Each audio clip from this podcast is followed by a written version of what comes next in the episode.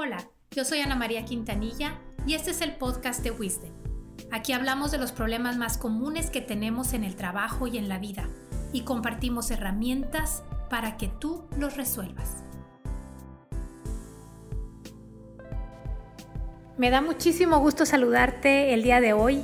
Ya vamos terminando este año y precisamente quiero compartir contigo cómo preparar un mensaje de fin de año todos podemos dar un mensaje, ya sea a nuestra familia, con nuestros compañeros o hacia un equipo. Y siempre es importante cuando vas a dar un mensaje que lo prepares bien. Eh, quiero compartir contigo unos puntos importantes, de hecho son cuatro puntos importantes para preparar un mensaje. Lo primero que tienes que hacer es definir bien cuál es el propósito de tu mensaje de fin de año. ¿Qué quieres lograr emocionalmente en la audiencia? Ese es el propósito, el tema emocional, porque pues, a, fin, es, es el mensaje de fin de año. Ejemplos de cosas que puedes querer lograr emocionalmente en la audiencia son, por ejemplo, querer lograr que la gente se sienta orgullosa de pertenecer a este equipo o que sienta satisfacción de las cosas que han logrado. O puede ser el aceptar una situación triste para poder estar con más paz. Ese es otro, otro propósito. Otro propósito puede ser lograr que la gente tenga más esperanza o tenga más alegría. Otro propósito puede ser eh, reconocer la buena labor de algunas personas. ¿Sí? Entonces, es, bien importante que tú escribas tu propósito, porque eso va a guiar todo tu mensaje. El mejor, el mejor mensaje es el que cumple el propósito para el cual fue hecho. Muy bien. Punto número dos, la historia. Seguro han escuchado mucho de este tema de storytelling y pues no es nada nuevo. El, el, el hablar con historias hace que la gente ponga más atención y se le quede. ¿Qué hay que hacer para preparar una buena historia? Bueno, te lo voy a decir en forma cronológica. Primero, cuando empiezas a hablar, se presentan los personajes, de quiénes estamos hablando. Eso tiene que quedar claro, como en una película o en una serie, siempre te presentan los personajes, quiénes son, qué hacen, ¿sí? Después sigue el trama. ¿Sobre qué tema central quieres estar pivoteando? O sea, sobre qué temas, de qué se trata tu mensaje. ¿Bien? Después le metes el sabor, el conflicto, el drama, el problema, los héroes. ¿Sí? Después hay un desenlace, cómo terminó esta historia y al final puedes cerrar con algunos aprendizajes que se llevan de este mensaje tuyo. Tip número 3.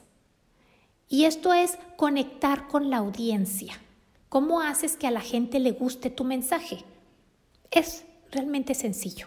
Habla de lo que a ellos les motiva, les interesa, habla de cosas que conocen o de algo que sucedió que saben que ellos, o sea, que todos estamos conscientes de que algo pasó.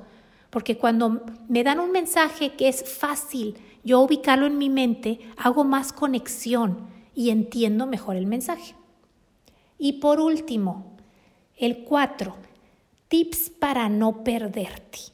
Hay personas que le dan vueltas y vueltas a los temas y se pierden y si se pierden, pierden a toda la audiencia. Entonces, dos consejos. Uno, escribe una guía, pon las, las frases importantes o las imágenes importantes para ti, para que no te pierdas. Y otro punto que yo uso mucho es usar números, como decir las cuatro etapas de esto o los tres aprendizajes de tal cosa. De esa manera, si ya pasé el número dos, ya no me voy a rezar al uno, ahora sigue el tres, ¿sí? Me ayuda a seguir adelante. Bueno, esta es la teoría. La teoría son para el, buen mensaje es tener un propósito, tener una estructura en la historia, saber conectar con la audiencia y no perderte.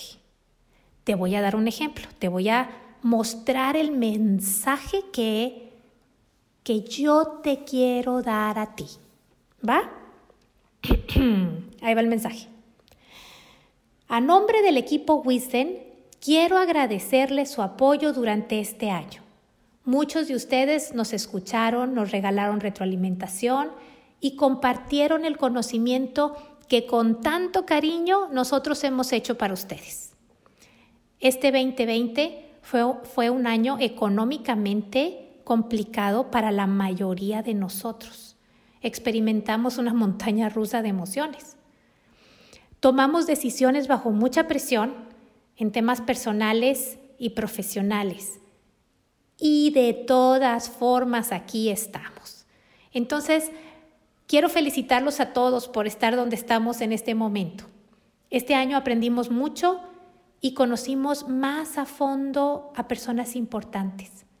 Los invito a sonreír, a respirar, a elevar la mirada y con esperanza visualizar el 2021. Yo quiero seguir aprendiendo contigo. Muchas gracias por este año. Y con eso yo terminaría, ese sería mi mensaje para ti. ¿Cómo ves? ¿Te gusta? Espero que sí, porque le echamos muchísimas ganas. Bueno, ¿qué va a pasar después? Quiero invitarte a la próxima semana volver a escucharnos, porque quiero abordar un tema delicado y es un tema relacionado con las emociones que tenemos en Navidad. Hay un estrés y un, este, como unos conflictos internos por temas familiares en, en, las reuniones eh, cercanas a la Navidad. Entonces vamos a evaluar esos temas y pues esperamos que puedas tener mucho más paz en estas fiestas decembrinas. Nos vemos la próxima semana. Que Dios te bendiga.